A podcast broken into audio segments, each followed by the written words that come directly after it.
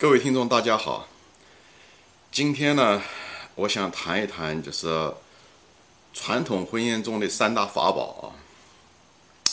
这个也是给年轻人说的，也是没有结婚的年轻人说的，或者是正准备结婚的年轻人，或者是已经结婚多年的人啊，就是分享一下子我对这个传统婚姻的，啊，为什么传统婚姻很重要的几个法宝啊。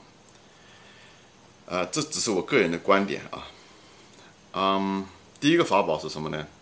就是父母包办。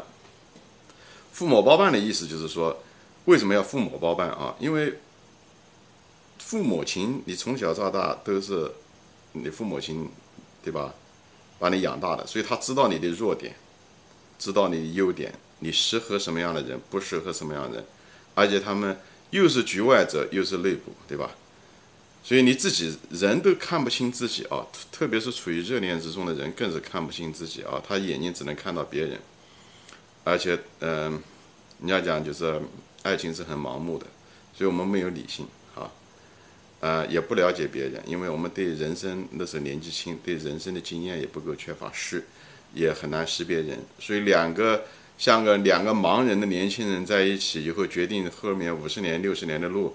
其实是基本上是不现实的啊，所以你父母亲是你最好的，他知道你的长短，所以他知道你 fit 什么样的人啊，适合什么样的人，所以存在的都是合理的，所以父母包办是有原因的。我讲的这是理论，大家可以呃看一看啊。现在我当然我们这年代现在父母包办的少了，呃，但是你可以就是如果有兴趣的人可以问问你有如果印度朋友你就知道，他们这一代人都还是父母包办。他们婚姻质量就是挺高的，不要觉得好像他们是凑合啊，其实他们大多数人生活都不是凑合的，而那些自由恋爱的人，现代人还是美国人，离婚率越来越高。你你说这些自由恋爱的人，他们大多数人的婚姻难道很幸福不凑合？我 就是大家调查啊，有有机会可以调查，就因为没有调查就没有发言权。反正我做过我的调查，我有很多印度、巴基斯坦，还有那个孟加拉国的朋友，我都问过这个调查，所以，呃，无论从理论还是，呃，实地调查，我都有证据啊。第二个原因呢，就是呢，要门当户对。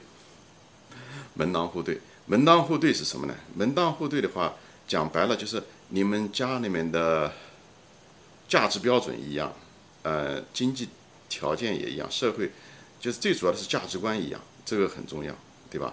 你就是像那种叫什么，就是呃，王子与那个么灰姑娘这种事情是只是个爱情故事啊，但在婚姻上一定出问题啊，生活习惯都会出问题，以后价值标准很可能也会出问题。价值标准出问题是什么？如果门当户对的话，他们的价值观是很多是很相似的，对吧？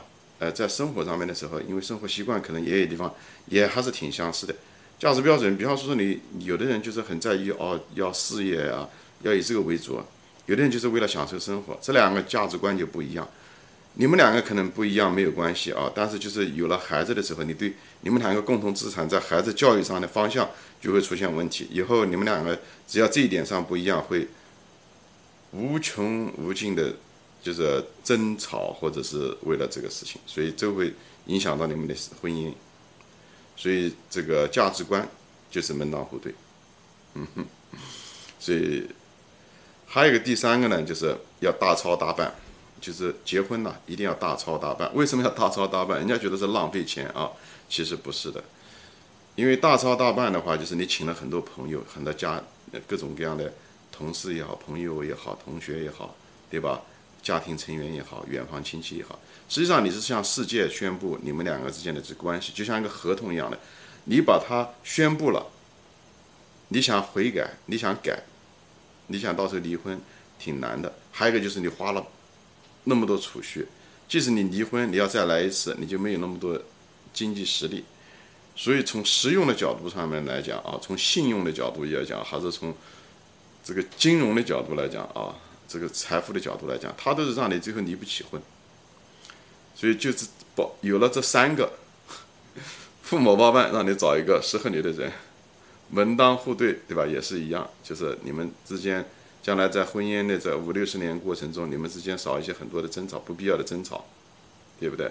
还有一个最后一个，就像个保险一样的，就是你不敢离婚，这三个就保证了你的婚姻质量。我并不是说你找到你最爱的人啊，找到最爱的人，婚姻是两码事情啊。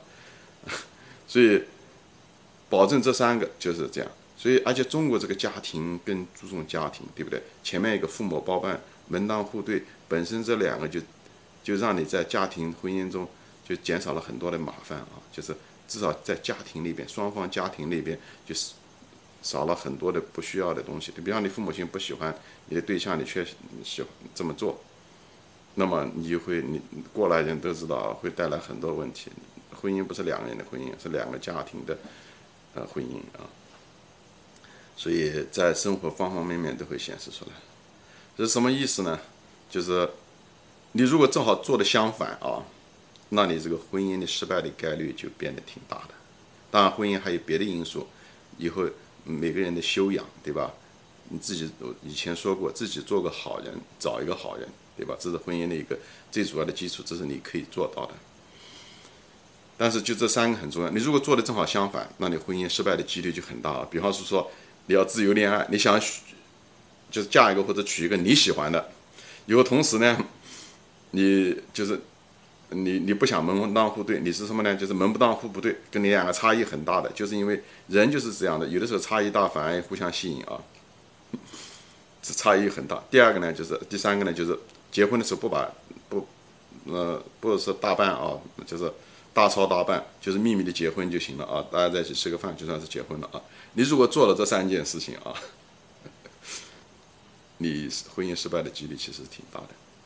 嗯，没有结过婚的人可以问一问自己，做一些这方面的调查，呃，比较一下子啊，跟另外三种就是父母包办、门当户对、大操大办，呃，这种比较一下，你看看他们的婚姻质量。